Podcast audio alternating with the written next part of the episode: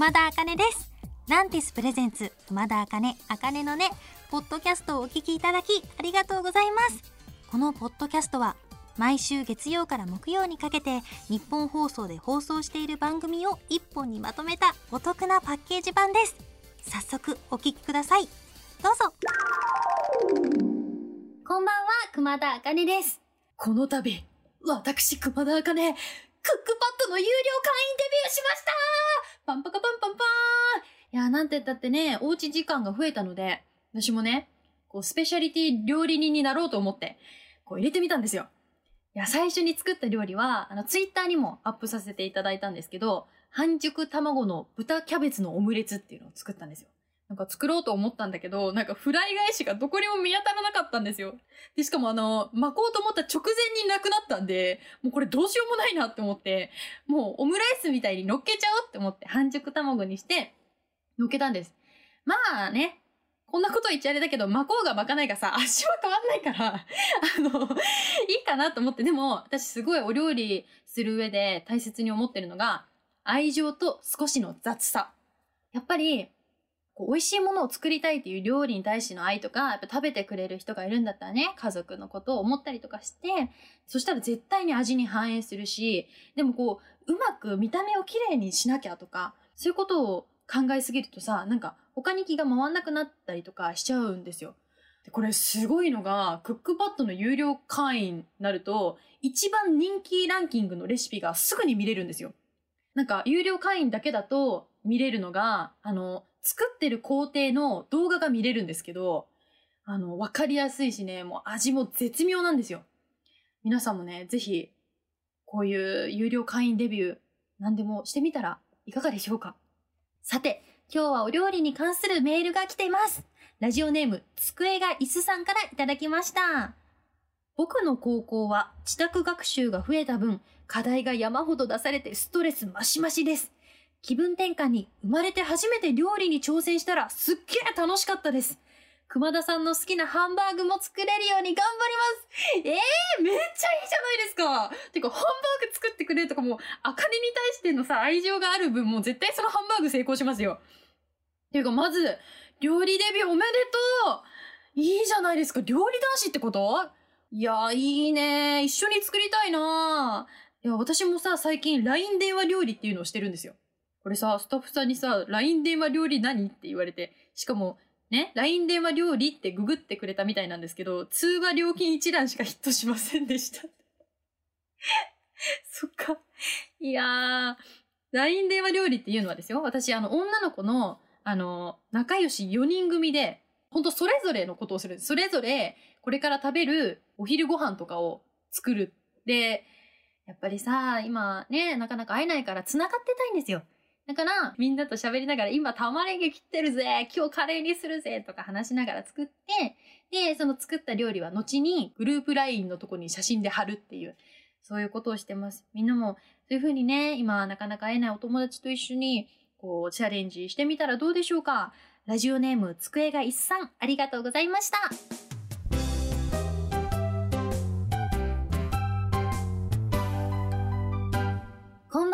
熊田茜です。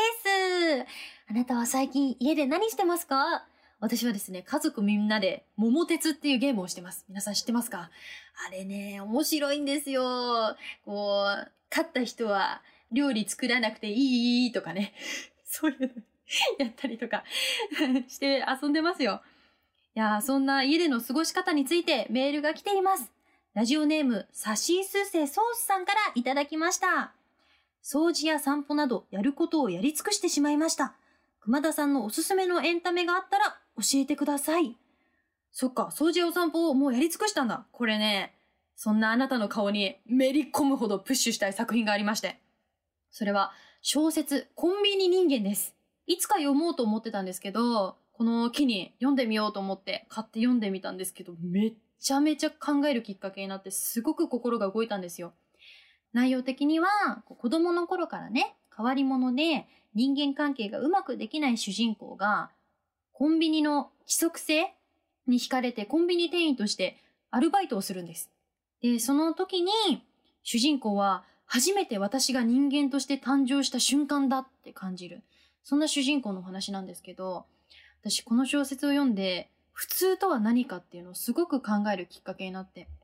例えばさ、友達から、こう、彼氏ができたよって言われた時に、結構、あ、よかったねって、私すごい今まで返しちゃってたし、返すかなって思うんですけど、でもさ、まだ彼氏ができたって報告された分には、じゃあどんな彼氏なのかとか、なんかどんな関係性なのかとか、今は仲良しなのかとか全然知らない状態だから、こう、彼氏ができたってことが必ずしも喜びにつながってるわけじゃないんだなって考えたりとか、あと、なんか昔、私あの、赤毛のアンのアニメを見てた時に、主人公の女の子のアンが髪の毛の色が赤毛なんですけど、それをこうクラスメイトの男の子に人参人参ってからかわれるシーンがあって、で、それでアンはすごく怒るんですよ。だけど、私そのアニメを見てた時になんでこんなに怒るんだろうと思ったんですよ。なんか人参って悪いものじゃないしさ、私は人参好きだから、あ、そうなんだよ、人参と同じ色なんだよねってぐらいのノリで返せばいいのにずっと思ってたんだけど、今この小説を読んで、私にとって嫌じゃないものでも相手にとっては悩んでたことだったのかもしれない、嫌なことだったのかもしれないっていうのがふと急に思い出して、人それぞれ感じ方が違うから、自分の当たり前が人にとっても当たり前だったり、普通だと思わないようにしようっていうのをこの小説を読んですごく思ったし、これから気をつけて意識しようって思うきっかけになりました。私は本を読むのもとても好きなので、皆さんのおすすめの小説だったり、心が動いた作品があったら、ぜひぜひ教えてください。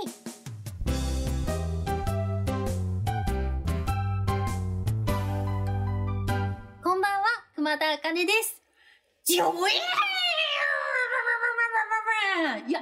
はい。勘のいい方はお気づきかもしれませんが、私、ギターを始めたんです。いやね、私、お琴は弾けるんですけど、ギターは弾けなかったから、なんか、スタッフさんからわかるかなって来た。わかるでしょ完全ギター再現じゃないですか。ちょっとちょっとちょっとちょっと。いや、なんでね、今ギターを始めようと思ったのかと言いますと、まあ、かっこいいからです。かっこいいでしょギター弾ける女子。見たいでしょ私がギターを弾いてるとことか言ってさ。いや、これね、私ギター昔、あの、やろうかなって思ってチャレンジしたことあったんですけど、私なんかね、爪が女爪っていう爪で、爪の下のあの指がね、なんかすごい薄いから弦がすごい押さえにくくて痛くなっちゃってたから一回断念しちゃったんですけど、ちょっとこの木に頑張ろうと思って、こう何度も押さえる練習をしたら、抑えることができたので、頑張ってます。いや、最近はね、なんか、制覇とかバレエコードっていう、いわゆるみんながよくつまずくっていう F コードとかも押せるようになったんですけど、なんか、そのコードが全部の弦を人差し指だけで押さえるっていうコードなんですけど、あの、コードチェンジって言っていろんなコードを変えるスピードが私めちゃくちゃ遅いから、今頑張ってるんですよ。ちょっと軽く弾いてみちゃおうかな熊田茜ギター音、ここで初めて解禁だよ。いくよ頑張ろう。うわ、ドキドキしちゃう。いきまーす。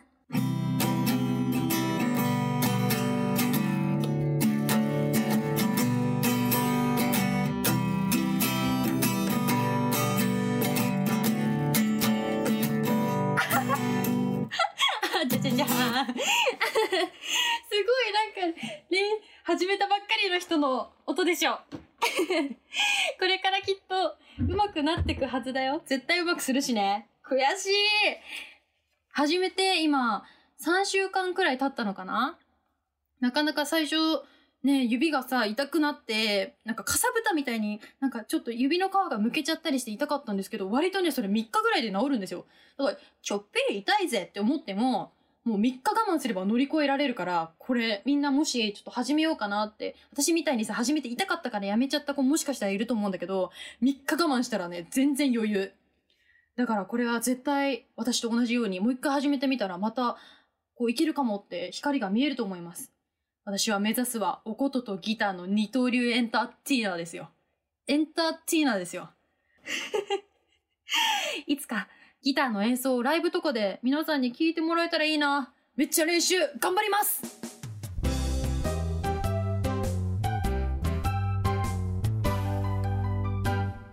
こんばんは、熊田茜です。今夜はこんなお悩みメールが届いてます。ラジオネームくるみさんからいただきました。高2女子です。私はバスケ部に所属してますが、最近体を動かす機会が減って太ってきました。このまま部活を引退したら、私はおデブなお腹をコントロールする自信がありません。あかねちゃんみたいにスレンダーなボディを保つ秘訣って何ですか？なるほど。スレンダーって言ってくれてありがとう。嬉しいな。でも私は、ねスレンダーというよりは、あれよ、筋肉って感じなんですよ。いや、食べなきゃ痩せるけどさ、食べちゃいますよね。食べるの最高ですよ。わかります。私もすごいたくさん食べる方だし、しかも私、お米が大好きなんですよ。ね、とにかく白米が好きで、もう、お腹が空いたら、あの、白米だけで何もかけずに食べちゃうぐらい白米が好きで、特に夜とかめっちゃお腹空いちゃうじゃないですか。が、その時に、やっぱダメだな、良くないなって思って、夜とかお腹空いちゃった時とかは、きゅうりとかトマトとか、なんかちょっと水分が多くてお腹が膨れるお野菜を何もつけずに食べたり、または、まちょっとだけカロリーあるけど、マヨネーズをちょこっと垂らして、が食べてお腹を膨らますっていうのをやってました。なんか日頃、なんか運動しようとかさ、ダイエットしようと思ってジムに行くとさ、全然続かないんですよ、私は。なんかもうやる気もないしさ、何のためにやってんだぜって感じになるから、なんか普段から、こう、ちょっとお掃除とかをするときに、なんか大きく体を動かすっていうのを意識してやってます。なんか、今もこうおうち時間が増えてるので、お母さんとかのお手伝いでお掃除とかを頼まれてみたらいいんじゃないですかね。お母さんも喜ぶしね、こう一石二鳥なんじゃないかな。ダイエットにもなるし。あとは、あの、お風呂上がりに私はストレッチをしてるんですけど、なんか、こう、ストレッチはね、結構、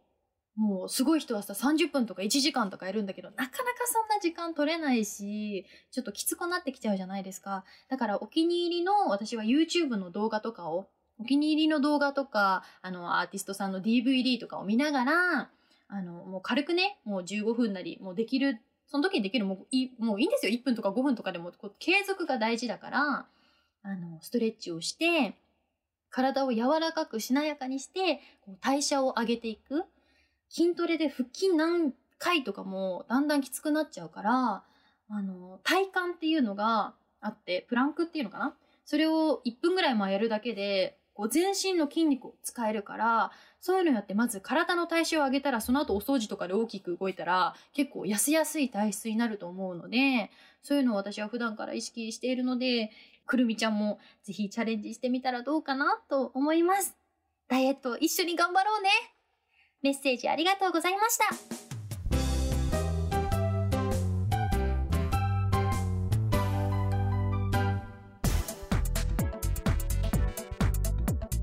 聞いていただきました。熊田茜茜のねいかがでしたか？この番組ではラジオの前のあなたからのメッセージをお待ちしています。あなたが日常で出会った格言元気が出る言葉などを教えてください。受付メールアドレスはあかねアットマークオールナイトニッポン dot com あかねアットマークオールナイトニッポン dot com。すべて小文字で AKANE です。ツイッターはハッシュタグあかねのねをつけてつぶやいてください。最後のねは漢字の音になっております。また次回お耳にかかる日までお元気で。熊田あかねでした。まったね